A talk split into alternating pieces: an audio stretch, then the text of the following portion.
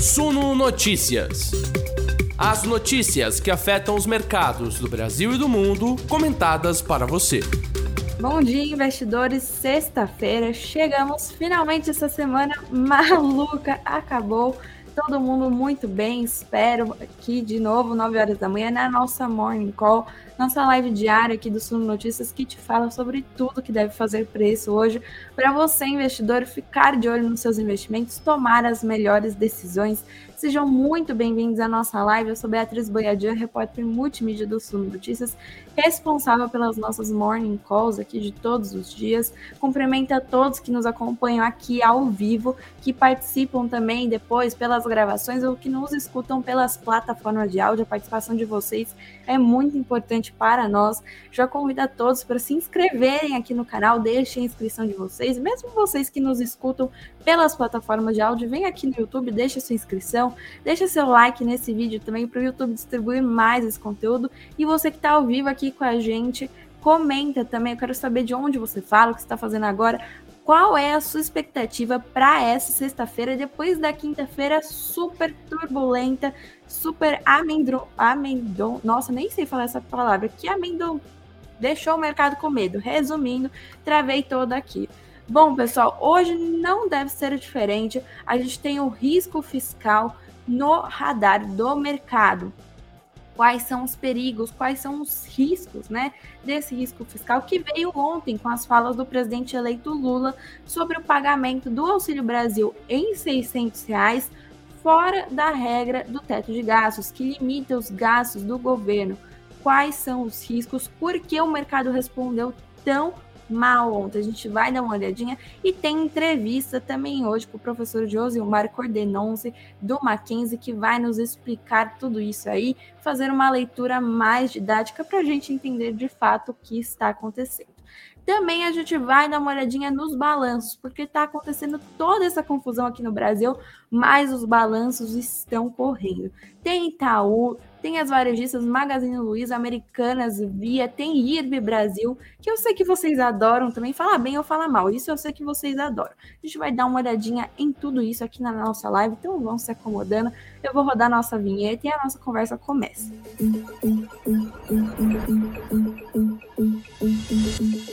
Bom dia, investidores. Sejam todos muito bem-vindos à nossa live. Vou deixar meu bom dia aqui para todo mundo também, para minha mãe, para o Marcos, que está sempre aqui com a gente, com o outro Marcos também. Bom dia, que está sempre aqui com a gente, batendo cartão aqui todos os dias. Será que hoje a sangria continua? A gente vai dar uma olhada nisso para expectativas do dia. Bom dia para o Jairo também. Enio, eu vi seus comentários. Depois a gente pode conversar, mas não desiste da gente, não. Cada um tem seu jeitinho aqui, mas o objetivo é o mesmo: informar você, investidor, é, bom dia para o Marco Antônio também, que está dizendo vamos de compras hoje. Sextou para o Marco Antônio. Bom dia para o Lázaro, que é o mais animado aqui dessa audiência. Bom dia, Lázaro. Sextou por aí também. Bom dia para o Giovanni, para o Sam, que está dizendo vamos aproveitar o pânico do mercado para diminuir preço médio. Uma verdadeira Black Friday das opções.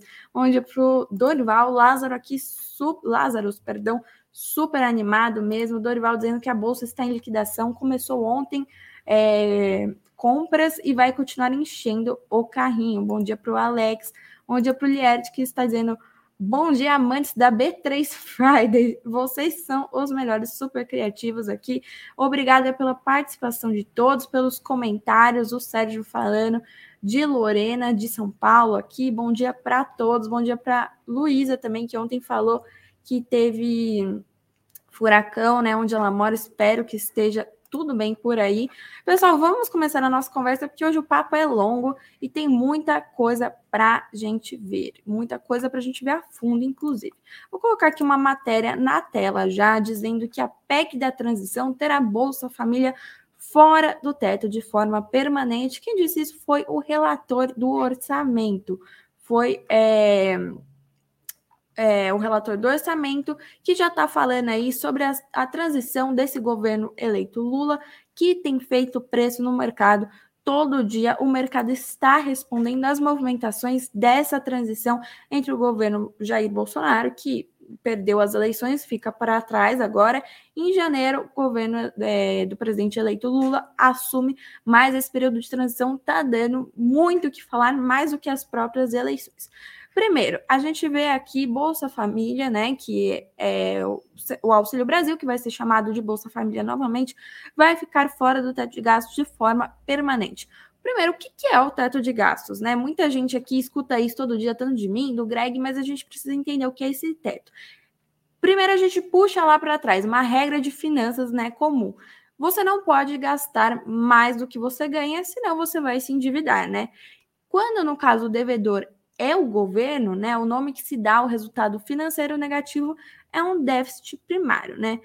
Para reduzir esse déficit histórico que o nosso governo tem e colocar as contas públicas em dia, o governo aprovou aí o chamado teto de gastos em 2016, que teria uma vigência de 20 anos. É uma regra aí que limita o crescimento das despesas públicas é, à inflação do ano anterior, então é o orçamento do ano passado corrigido pela inflação, é o orçamento do ano que vem, é, é a regra aí que fica para o teto de gastos, né? É uma vigência de 20 anos, portanto, foi é, instituído em 2016, passando a valer em 2017, tem 20 anos aí para esse teto de gastos prevalecer, mas essa regra pode ser é, revista a partir de 2026, ou seja, daqui quatro anos. Dessa forma, o orçamento disponível para gastos só poderia ser reajustado em um ano a partir da inflação do ano anterior.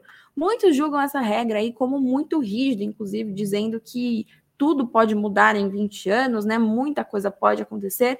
Por isso também a gente vê tantas PECs surgindo, né, para cobrir gastos que excederiam o teto, que é o caso do que está acontecendo agora na transição do, para o governo Lula, né? Lembrando que o Brasil tem um histórico, né, de gastar muito mais do que arrecada por ter uma filosofia aí do Estado como centro de tudo, o Estado como indutor de todas as coisas. E por que é importante não exceder esse teto de gastos? Pela possibilidade de manter a taxa básica de juros é, baixa, né, é, em patamares menores, o que estimula a economia a crescer, porque se a gente tem uma maior inflação, o Banco Central vai lá e eleva as taxas de juros, o que reduz o poder de compra das pessoas e vai nos colocando aí é, numa perspectiva de economia apertada. A gente vê recessão agora na Europa também, os Estados Unidos caminhando para uma recessão, e a gente não quer que isso aconteça aqui, né? Daí, diante de tudo isso, a gente pega essa notícia aqui que está na tela olha para a bolsa ontem, vê que a bolsa despencou e que o dólar explodiu. Por que isso aconteceu? Primeiro, vamos ao fechamento de ontem. O Bovespa caiu 3,35%, ficou nos 109.775 pontos e o dólar subiu 4,14%, negociada aí a R$ 5,39. Tá bom, o que aconteceu? Bom, primeiro, essa matéria aqui do relator do orçamento, que eu destaquei alguns pontos. O senador Marcelo Castro afirmou aí ontem que a PEC está sendo elaborada para garantir o Auxílio Brasil de 600 reais em 2023, é, imune ao teto de gastos de forma permanente. Ou seja, não vai constar no teto, o governo pode gastar quanto ele quiser, lembrando que o Auxílio Brasil, aí o Bolsa Família, o que seja, é um benefício político, né? Então a gente viu aí é, esse programa é, impulsionado, né, nos governos Lula, Dilma e tal. No governo do presidente Jair Bolsonaro, ele mudou o nome para Auxílio Brasil, com, começou aí com uma parcela de 400 reais, foi para 600, entregou o orçamento que previa um benefício em 405 reais, mas prometeu 600 reais, prometeu ainda 13 terceiro, mais 200 reais para quem conseguisse um emprego, ou seja, seria o benefício, é, mais o salário da pessoa e tudo isso. Então, esse benefício ele sempre tem um caráter, é, uma possibilidade de aumentar, né? Principalmente quando a gente fala de um período de reeleição ou de um, um, um novo sucessor do partido, tudo isso. E aí, é, o relator do orçamento, Marcelo Castro, diz que a ideia é que seja permanente, que haja um compromisso da sociedade brasileira com os mais carentes, mais pobres, que eles possam sentir que há segurança e que estará excepcionalizado para sempre esses recursos. Ou seja, qual é o limite para os gastos com esse auxílio, né? Muito se discute aí, principalmente pelo próprio Lula, o presidente eleito. Ele disse por que é preciso ter um teto de gastos. Essa fala enlouqueceu o mercado ontem. principalmente aí com essa perspectiva aqui de que o Bolsa Família ficará fora do teto, e Lula já havia dito diversas vezes durante a sua campanha que iria revogar o teto de gastos, né? Ontem, é, em um, um, debate econômico aí, um discurso do presidente eleito Lula em relação aos temas como a estabilidade fiscal, Lula disse que há gastos do governo que precisam ser observados como investimento, né? Ele afirmou que o novo governo irá priorizar os mais necessitados e, segundo ele, é preciso discutir temas sociais com a mesma seriedade que pauta os debates em torno do teto de gastos. Ele questionou por que as pessoas são levadas a sofrerem por conta de garantir a tal da estabilidade fiscal nesse país. Por que toda hora as pessoas falam que é preciso cortar gastos? É preciso fazer superávites? É preciso fazer tetos de gastos? Por que as mesmas pessoas que discutem com seriedade o teto de gasto não discutem a questão social do país? Por que o povo pobre não está na planilha da discussão da macroeconomia? Porque a gente tem meta de inflação e não tem meta de crescimento, questionou aí o presidente eleito Lula ele disse que só voltou a disputar o cargo da presidência da República para tentar restabelecer a dignidade do nosso povo e citou também que a sua prioridade não mudou em relação a quando venceu as eleições pela primeira vez há 20 anos. Ele também disse: muitas coisas que são consideradas como gasto nesse país, nós temos que passar a considerar como investimento. Não é possível que se tenha cortado o dinheiro da farmácia popular por ser preciso cumprir a meta fiscal, cumprir a regra de ouro. Sabe qual é a regra de ouro desse país? É garantir que nenhuma criança vá dormir sem tomar um copo de leite e acorde sem ter um pão com manteiga para comer todo dia. Essa é a nossa regra de ouro. Foi o que disse ontem o presidente eleito Lula e que, claro, fez a bolsa cair loucamente. A gente viu uma queda enorme o dólar explodindo. E é, a gente vê aí essa nessa primeira fala de Lula aí já eleito uma questão de responsabilidade fiscal, né? Então isso trouxe à tona muitos questionamentos. Será assim durante o governo? Como Lula vai agir? Primeiro, a gente está aí numa sequência, né, numa transição em que o governo já está trazendo uma PEC para cobrir os gastos. Aí foram 11 propostas consideradas como prioritárias, que essa PEC cobriria em torno de 170 bilhões de reais fora do teto de gastos. E, claro, o governo Lula, para o ano que vem, terá de lidar com um orçamento entregue pelo governo Bolsonaro, que já foi entregue, né, orçamento 2023. Lembrando também que teremos várias questões para lidar, para observar no ano que vem como as medidas que o presidente Jair Bolsonaro instituiu este ano que cairão, como a desoneração de impostos, é, o Auxílio Brasil em 600 reais duraria até 31 de dezembro. Agora, Lula já prometeu durante a campanha que vai continuar em 600 reais e essa PEC está sendo formulada justamente para cobrir esses gastos, né? Também ontem Lula falou e tal, e aí é, já sabia que o mercado ia reagir mal e ele disse: o mercado fica nervoso à toa. Eu nunca vi um mercado tão sensível como o nosso. E ele disse também que o mercado meio que é, ignorava as movimentações de Bolsonaro, principalmente em relação ao teto de gastos, e com ele acaba sendo muito mais cruel, né? Inclusive, tem enquete aqui, eu quero saber o que vocês acham, se vocês concordam com a fala de Lula, vocês acham que o mercado é sensível, votem aqui, porque no final é, da nossa conversa eu vou dar uma olhadinha. Ainda nessa questão da PEC e tudo mais, é, do governo de transição. Ontem, Alckmin anunciou o Guido Mantega, de fato, para a equipe de transição de Lula, mas não na parte econômica, na parte de planejamento e mais alguns outros nomes. Ele confirmou que o ex-ministro Guido Mantega vai integrar a equipe de transição, também anunciou nomes para os seis novos grupos técnicos da transição, como o ex-ministro Paulo Bernardo e a deputada estadual Maria do Rosário, né? Lembrando aí que a perspectiva de ter Guido Mantega no governo de transição derrubou aí, desanimou os mercados na terça-feira também, quando houve aí o rumor, Manteiga vai voltar, vai voltar. Alckmin havia dito que eles contariam com o nome de Manteiga no governo de transição, com toda a sua experiência, mas que não deveria ficar na parte econômica, né?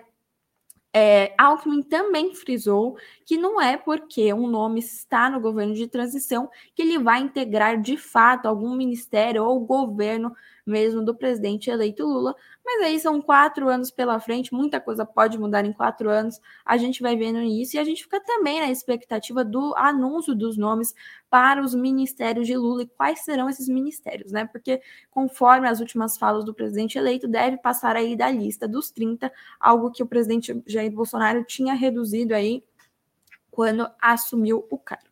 Bom, pessoal, para a gente entender mais sobre esse assunto, eu vou chamar nosso especialista aqui, o professor Josilmar Cordenonce, que é professor de Economia da Universidade Presbiteriana Mackenzie, aceitou o nosso convite. Professor, bom dia, seja muito bem-vindo à nossa Morning Call aqui no Suno Notícias. Bom dia, Beatriz, muito obrigado por uh, me convidar aqui. Prazer é nosso sempre. Bom, para começar, professor, eu queria ir lá do começo mesmo. Queria que o senhor explicasse, por favor, que é risco fiscal né, e por que essa questão é tão relevante para o mercado.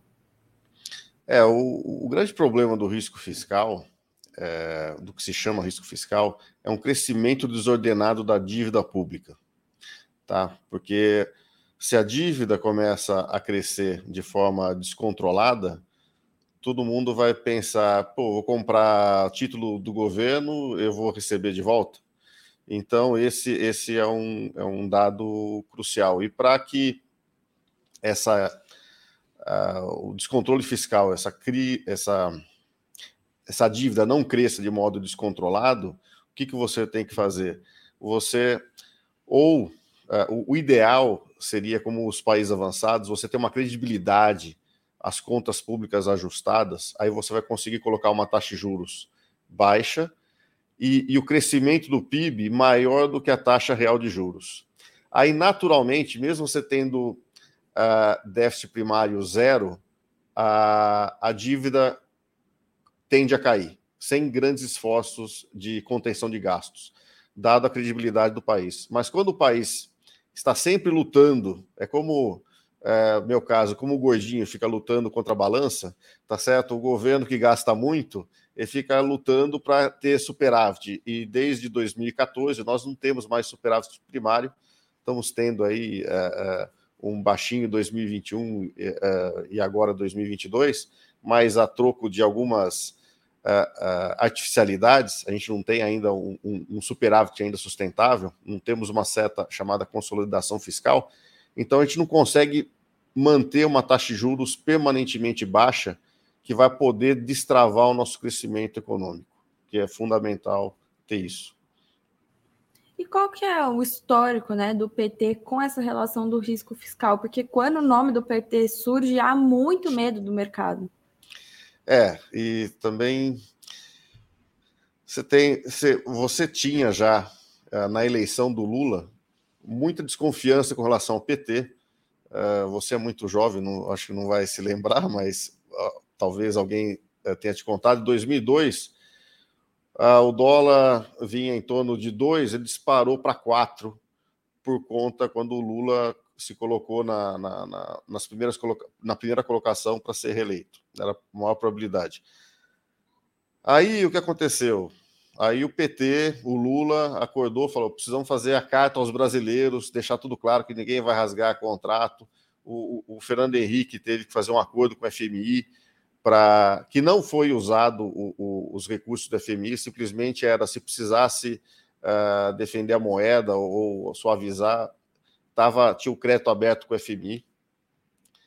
Uh, ah, mas daí o que aconteceu? O Lula assumiu, uh, colocou em prática, continuou com a mesma prática do Fernando Henrique, mesma política econômica, e o dólar veio caindo, a inflação veio caindo, e, e, ele até aumentou o superávit primário, ou seja, ele consegue responder bem às pressões do mercado.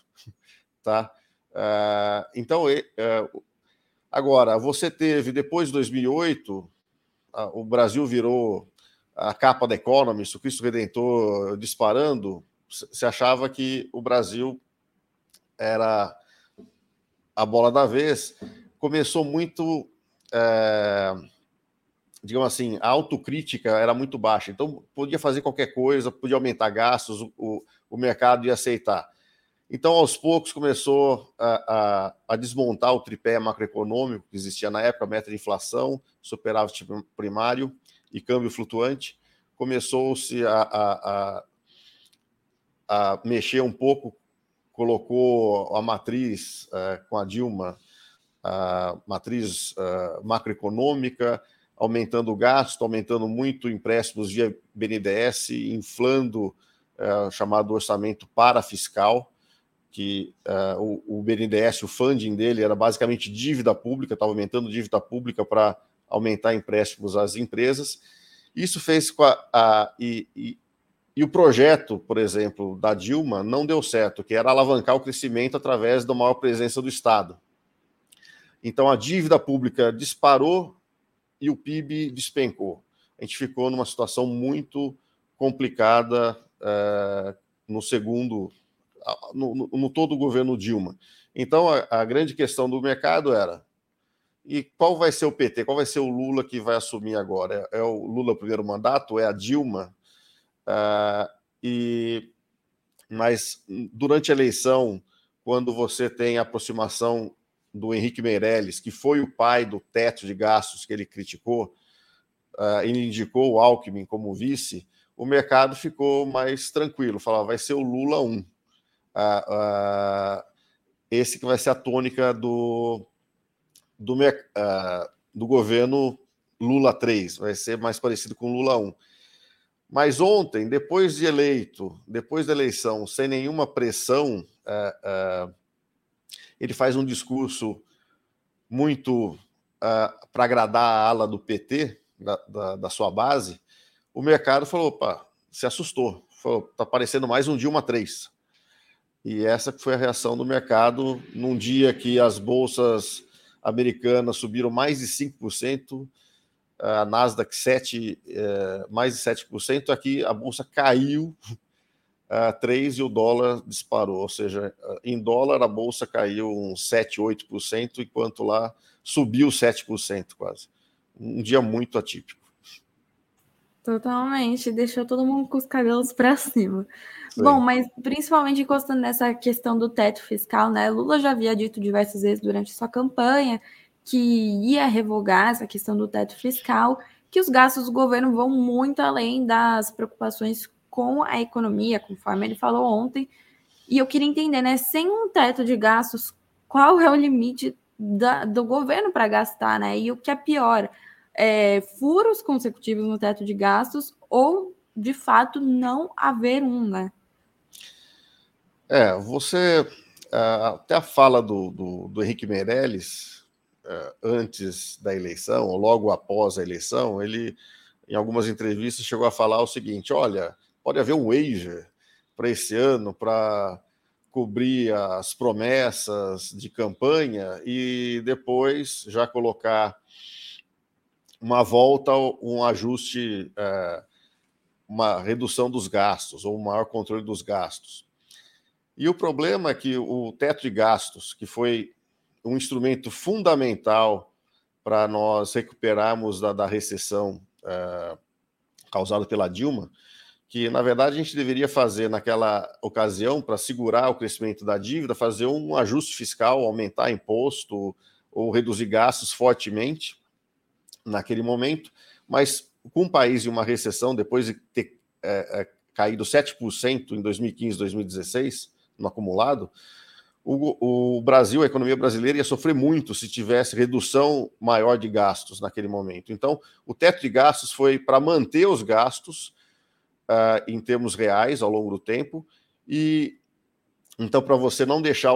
Você não vai reduzir gasto, mas também você não vai deixar o gasto uh, sair do controle e com base nisso, você dá tempo para a economia se recuperar.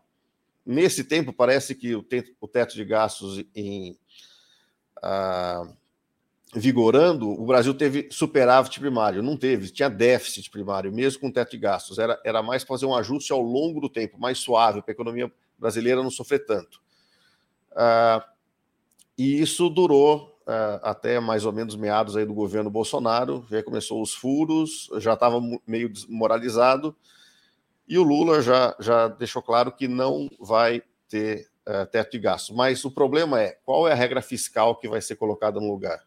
Então, uh, esse é o problema dessa PEC, que você está driblando a, a, o teto de gastos, mas você precisa colocar algo no lugar, porque você não pode dar um cheque em branco para o governo gastar o quanto quiser. Essa é a receita do fracasso. E até não é interesse do Lula. O Lula, eu acredito que não vai fazer isso. Mas o mercado está assustado e, e, e, e pode, só pelo fato do mercado ficar assustado com isso, pode criar uma crise real. uh, com susto. Então, eu tenho que ter muito cuidado com o discurso dele daqui para frente e colocar uh, agora a questão crucial para o início do governo dele tem que apontar logo o ministro da Fazenda, que tenha credibilidade para de, uh, depois co começar a implementar as políticas que vão indicar que a dívida não vai ter um crescimento explosivo e os gastos vão estar sob controle encostando também nessa questão do ministro da Fazenda, né? É, você acredita que com essa divulgação dos nomes da equipe econômica, caso seja alguém que agrade o mercado, deve haver um alívio aí, ou essa, essa tensão deve continuar por um tempo? E o que deve acontecer se esse nome for mais inclinado aí para a ala política do que econômica? Olha, eu vejo com bons olhos é, um ministro político, tá? Uh, por exemplo, a gente teve um, um, excelente exemplo, foi o Fernando Henrique Cardoso. Ele não era economista, foi colocado lá uh, ao acaso, não é bem um acaso, mas uh, quis o destino que o Itamar escolhesse ele depois de tentar vários outros, e ele arregimentou uma equipe econômica fantástica para implementar o Plano Real, para desenvolver o Plano Real. E, e, e, o ministro político ele faz um filtro entre a, a, equipe econômica e o mundo político. Ele sabe o que, que mais fácil de passar no Congresso, o que não é, e, e o que e a, e a, equipe econômica mostra o que, que é possível uh, do ponto de vista econômico, o que, que é mais aconselhável seguir de política. Então é, é uma combinação interessante. Mas só que nesse momento uh, eu estou achando que o mercado vai querer ter um ministro da Fazenda com uma chancela de, que é conhecido e, e é controlador de gastos. Então, o Henrique Meirelles, uh, todo. Se, se, o Lula falar agora que o Henrique Meirelles é o ministro da Fazenda, a bolsa dispara uh, hoje, o dólar desaba. Uh, mas só que também tem que acontecer o seguinte: também a gente viu no Dilma II, quando ela foi reeleita, ao contrário de tudo que ela disse na, na na campanha, ela colocou Joaquim Levy, um cara uh, de Chicago, uh, bastante ortodoxo, no Ministério da Fazenda. Só que ela não deu poder a ele. Ele estava no Ministério da Fazenda, mas ela era tudo que ele sugeria era torpedeado pela Nelson Barbosa e tudo mais, não foi implementado. Então, me, uh, mesmo indicando alguém com a chancela do mercado de ser um uma figura que é respeitada pelo mercado, pode não dar certo. Ou seja, uh, eu acho que vai, ainda vamos ter bastante turbulência nesse, uh, na transição e também no início do governo, enquanto as ações propriamente ditas não entrarem em vigor, as leis, o programa efetivamente. Então, não, vai, não vamos ter lua de mel. É isso que eu estou prevendo. Nada de tranquilidade aqui, só correria mesmo, ah, porque, tá. né, fácil nem tem graça. É, aproveitando, aproveitando que a gente está falando do Meirelles, eu queria trazer aqui essa matéria, né, saiu no Estadão, que ontem, num, num evento, Meirelles acabou comentando que o Lula estava ainda no modo campanha, que é preciso aguardar aí os nomes da equipe econômica, né, depois ele disse que, que não, não foi bem isso, foi tirado meio fora de contexto aí, mas que ainda é muito cedo para saber qual será a política econômica seguida pelo governo eleito, né? Queria saber o que você acha disso e se você acha que o discurso de Lula é populista agora, sem esse governo, né, no poder de fato, ou que ele vai ter essa postura durante o seu mandato, né? Até porque são quatro anos de governo. Essa é uma postura sustentável para todo esse tempo? Não, é, é claro que não, mas ao mesmo tempo o que reflete o discurso do Lula e também as indicações das pessoas é que não está claro qual é a política econômica. É, parece que o Lula, como político pragmático que é, ele tem que lidar com uma série de alas dentro do PT que são mais radicais, querem ter uma política mais uh, pró-social uh, e tudo mais. Então, talvez ele tenha feito esse discurso para mostrar para a sua ala mais à esquerda, dentro do PT, que não dá para implementar uh, o que eles têm na cabeça, porque vai ser um caos. Pode acontecer um, um, caso parecido que aconteceu recentemente com a primeira-ministra britânica, Liz Truss, que em 45 dias caiu, o governo caiu, porque ela queria uh, não fazer ajuste fiscal, até reduzir impostos para ajudar a economia. Uh, o mercado automaticamente fez a Libra despencar, os títulos públicos também perder de valor, aumentar a taxa de juros. Foi um caos, ela caiu em 45 dias. Então, uh, isso que é um partido conservador, não tem, não tem o perfil do, do PT. Então, não é uma questão do que a perseguição do, do mercado em relação ao PT. Na verdade, é, cada um está buscando seu próprio interesse no mercado. Uh, é isso que tem que cair a ficha no governo Lula. Tá? Então, o recado do mercado tem que ser muito bem uh, interpretado, analisado e, e, e, tem que mudar o, a rota de onde ele estava indo. Então, tem que haver um consenso que tem que se ver muito de perto a questão fiscal. Não pode se brincar com isso. Você não pode perder os quatro anos nos primeiros. A, a nossa maratona, a gente perder nos primeiros 100 metros, ficar fora da corrida. E você acha que essas falas do Lula, né, se elas continuarem por um tempo, se for essa mesmo, a postura que a gente observar dele, né, é, há um risco do governo cair, porque muito, já vi várias análises, inclusive comparando ele com a própria Liz Truss, que nem você falou, é, que teve aí uma postura, uma política bem ousada, né, que não foi aprovada pelo mercado e pelo próprio partido também. É, se, se houver essa teimosia, é, que eu acredito que não que não vai haver, o, o, Lula é muito mais pragmático e escuta muito mais as pessoas, pelo menos é o que se lê, do que a Dilma. A Dilma era um. Uh, escutava poucas pessoas e, e geralmente pessoas que eram bajuladores, né? Uh, o Lula parece ser uh, mais aberto, e espero que isso seja verdade, porque tem entendimento das consequências que ele pode ter se ele seguir esse, uh, essa política bem de esquerda, tá? Que é uma coisa também que ele não sinalizou na época da eleição. Ele, ele rumou para o centro, para centro-direita, para tentar ocupar esse espaço político de modo inteligente. Então, eu acredito que uh, essa, esse discurso de ontem é mais uma luta interna, uh, uh, uma briga de como vai ser efetivamente a política a ser implementada no, no governo.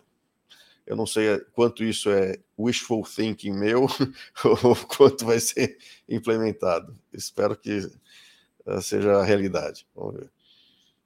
Até porque o Lula está falando muito que quer fazer de tudo em seu governo para é, ajudar, né, dar uma assistência a uma população mais pobre, mas essas práticas de responsabilidade fiscal também não prejudicariam mais, os mais pobres, né, não encostaria nessa população que costuma ser sempre a que mais sofre?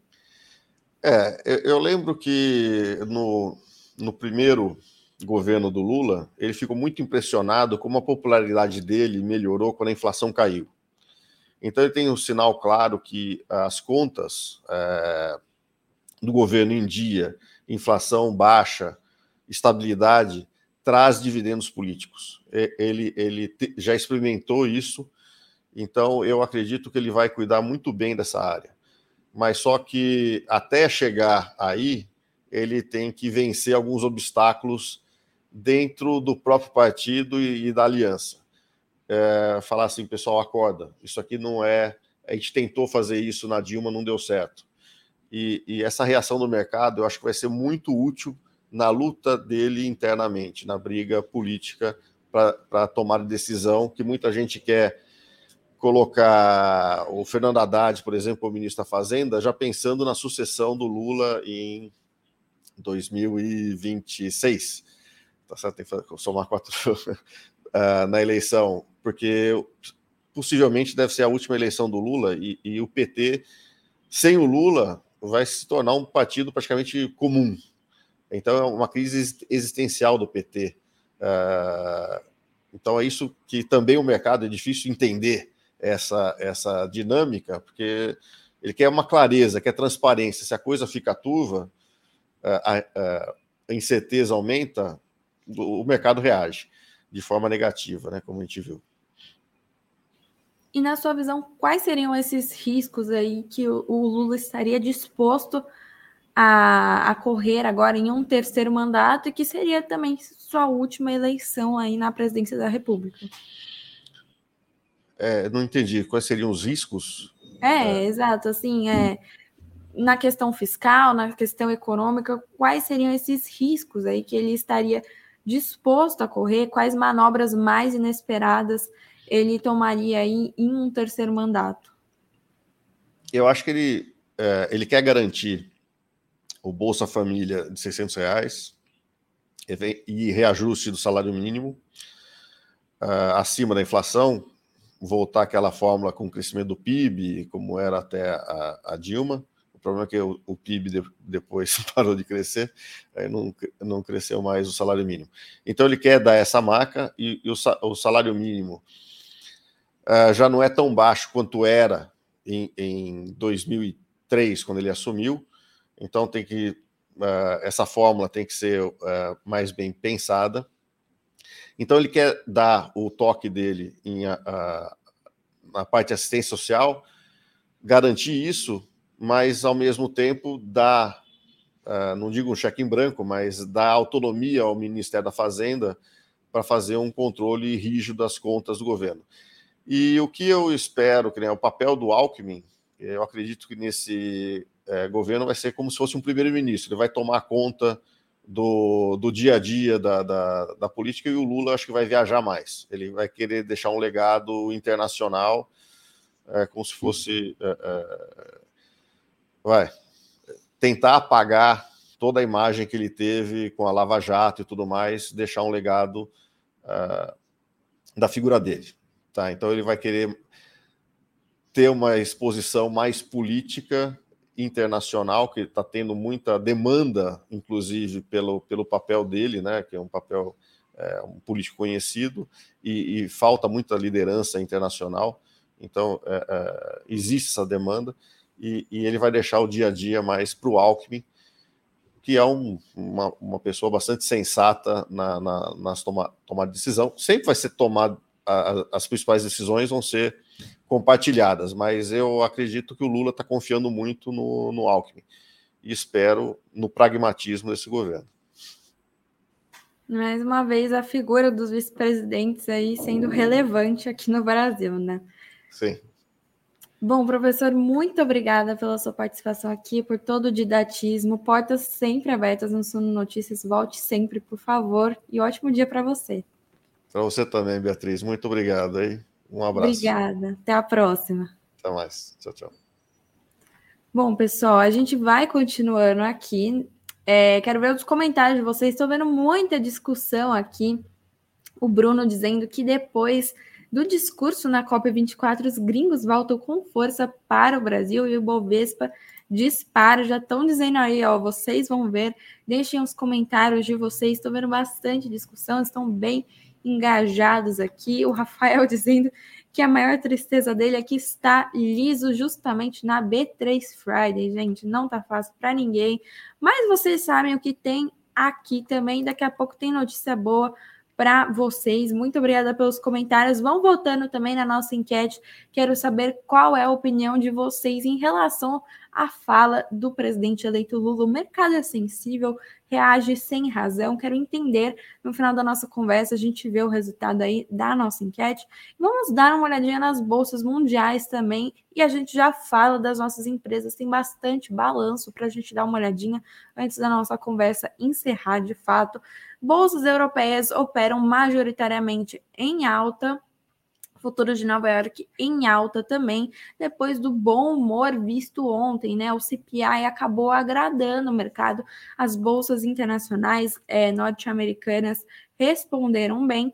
Hoje a gente vê essa movimentação mais positiva, exceto pelo Reino Unido, né? As negociações ficam no vermelho lá, é, após dados negativos aí da economia, com uma contração é, que pode indicar aí, né, a contração do PIB indica uma recessão, principalmente porque o Banco Central lá do Reino Unido, o Banco da Inglaterra, deve continuar elevando seus juros para conter a inflação que cresce cada vez mais. Já na China, temos notícias também: a China relaxou parte de suas rígidas políticas para é, restrições aí para conter o coronavírus, que travaram grande parte do seu crescimento econômico também, né? Então a China vai reduzir período de quarentena que as pessoas é, que chegam no país têm que passar, porque é uma quarentena observada, depois uma quarentena em casa, é muito tempo, trava muitas pessoas, faz com que muitas pessoas não queiram ir até o país também, deixem de fazer negócios com a China, a gente viu a desaceleração da economia e também os chineses vão deixar de exigir dois testes negativos para você entrar no país, será apenas necessário um. Então, assim, é uma flexibilização que não é tão flexível também, mas já é alguma coisa. É, as negociações devem responder bem. As bolsas asiáticas já estão fechadas, mas traz um otimismo aí a curto prazo, né? Bom, tem um recadinho aqui para vocês. Vocês sabem o que está rolando, além da B3 Friday, é a Black Friday da Suno está acontecendo e eu vou te falar, essas ofertas aqui não vão durar por muito tempo, tá acabando. Black Friday da Suno já começou. Vocês sabem que essas assinaturas aqui, preço de dois anos, mas você leva três anos, são ofertas únicas. Quem investe com a gente espera o ano inteiro aí ou para renovar sua assinatura, para dar um upgrade, pegar uma assinatura mais completa. Você tem a Small Caps Internacional, Premium, Suno Black. Suno Black também tem traz uma consultoria exclusiva para você, para você saber se está no caminho certo, de acordo com o seu perfil de investidor. Você não pode perder essa oferta, pelo amor de Deus. Fica de olho nessa Black Friday, porque é uma vez por ano só. Também, nossas carteiras, vocês sabem, ficam sempre acima aí do mercado. E para ter acesso a essas ofertas, tem o um link aqui ó, na descrição. E ó, que meu banner não está passando aqui, deixa eu colocar aqui para vocês também verem. É, cadê, gente, meu banner? Não tô achando aqui.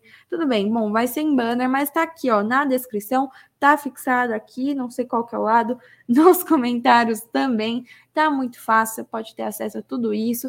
Corre que essa promoção vai acabar logo, logo. Já tô passando um recado aqui para vocês fiquem de olho, né? E vamos dar uma olhada nas empresas, mas não esqueçam de voltar aqui na nossa enquete. Se você é novo aqui, seja muito bem-vindo ao Suno Notícias. Não se esqueça de se inscrever no nosso canal para você receber todas as nossas notificações. Tá tendo breaking news sem parar, é cobertura em tempo real aqui. Também não esquece de acessar lá o nosso site, o suno.com.br barra notícias. Bom, vamos ver os balanços aí. Setor bancário, peraí que eu fiz de novo, eu coloquei a tela errada, mas está aqui já. O Itaú apurou um lucro de 8 bilhões de reais no terceiro trimestre, em alta de 19,2% aí em relação ao ano passado. Eu quero saber quem investe em Itaú, quem está comemorando aí o balanço do Itaú lucro líquido recorrente gerencial de 8 bilhões de reais, aumento de 19,2% em relação ao mesmo período do ano passado. Na comparação com o segundo trimestre de 2022, o maior banco da América Latina aumentou o lucro em 5,2%. Já o ROI, que é o retorno recorrente gerencial sobre patrimônio líquido entre julho e setembro, teve um, é, um ROI de 21%. Elevação de 1,3 ponto percentual em relação ao mesmo período do ano passado. Segundo o Itaú, os pontos que mais contribuíram para os resultados, entre eles está o crescimento da margem financeira com clientes, afetada pela evolução positiva na carteira de crédito, especialmente o aumento no crédito em cartões de crédito. Né? O CFO da empresa, o Alexandre Brodel, disse que os resultados do Itaú no terceiro trimestre refletem a solidez e consistência da performance ao longo do tempo nas diversas linhas de negócio, né? Bom, também em um trimestre marcado pelo aumento da inadimplência nas carteiras de crédito voltadas a pessoas física, físicas, né? Pessoa física, pessoas físicas, agora não sei. O Itaú apresentou uma piora mais contida do que as dos rivais da iniciativa privada, de 2,6% para 2,8% em um ano, e ainda assim as provisões contra a inadimplência cresceram 52,7%. Aí. O salto no custo de crédito foi compensado pela margem financeira do banco, que teve crescimento de 22,5% em um ano, né? A gente fica com o resultado do Itaú aqui no radar. Caso o mercado goste, de, as ações devem ser beneficiadas. Caso não seja bem visto pelo mercado, deve sofrer uma queda aí. Me contem o que vocês acharam é, como vocês acham que as ações do Itaú vão responder hoje e se vocês investem no Itaú, que é o maior banco aqui do Brasil, da América Latina. Já o IRB Brasil também aumentou seu prejuízo em 92% no terceiro trimestre, né? 91,8% para 298,7 milhões de reais de prejuízo, balanço publicado ontem. Segundo o IRB, o impacto negativo se dá pelos efeitos climáticos, que por sua vez afetaram os contratos da companhia relativos ao segmento rural.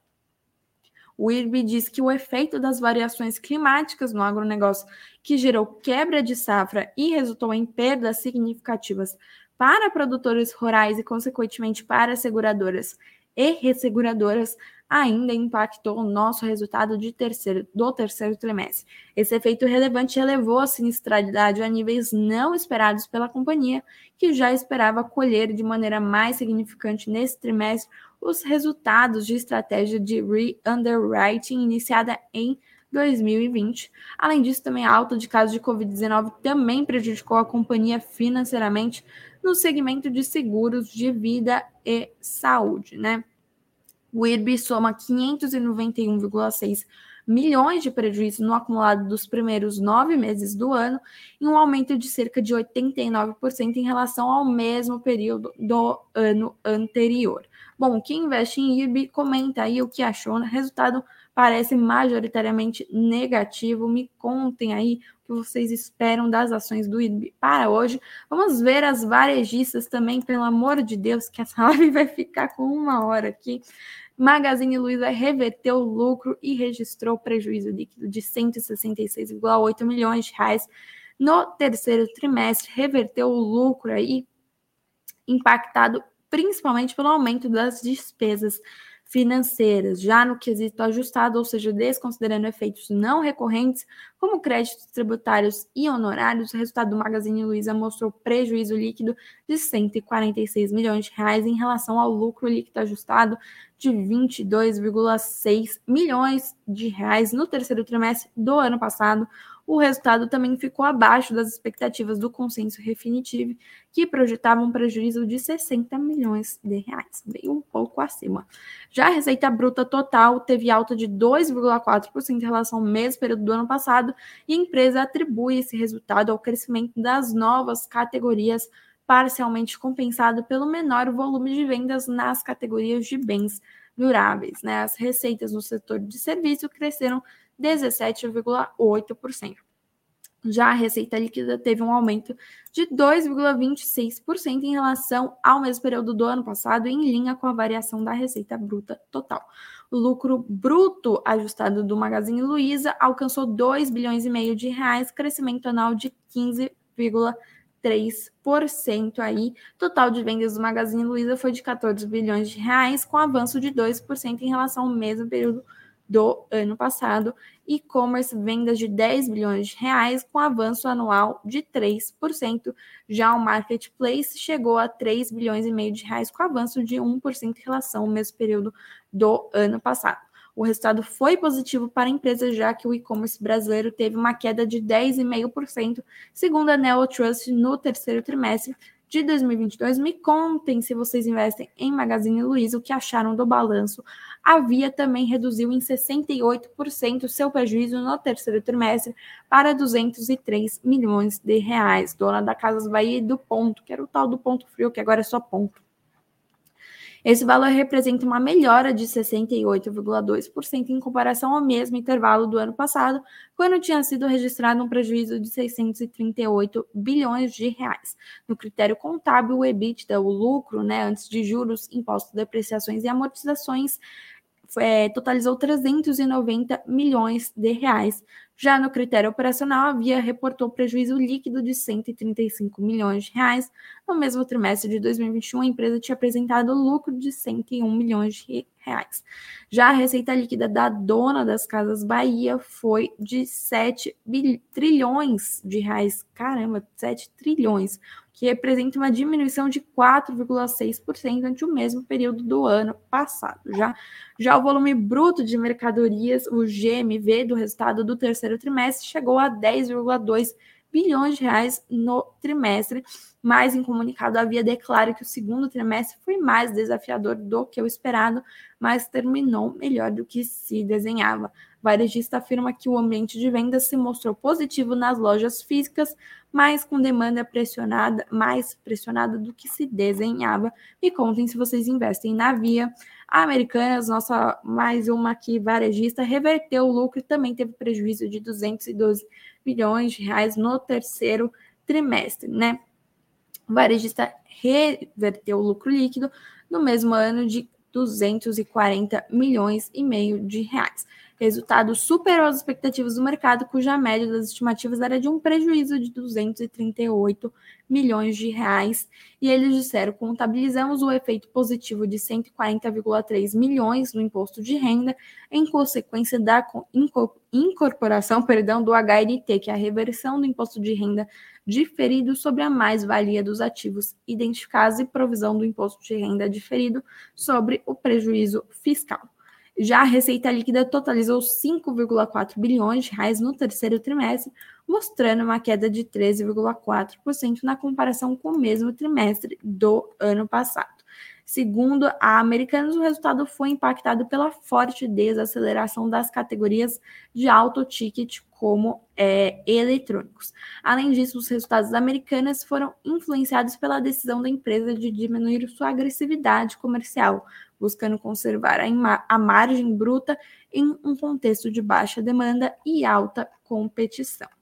Bom, Cogna ampliou o prejuízo líquido em 39% a 211 milhões de reais no terceiro trimestre de 2022 e a B3, né, a empresa da nossa bolsa brasileira, o lucro teve queda anual de 10,7% no terceiro trimestre a 1,15 bilhão de reais. Os balanços completinhos vocês verificam lá no suno.com.br barra notícias, porque essa conversa já está com 52 minutos.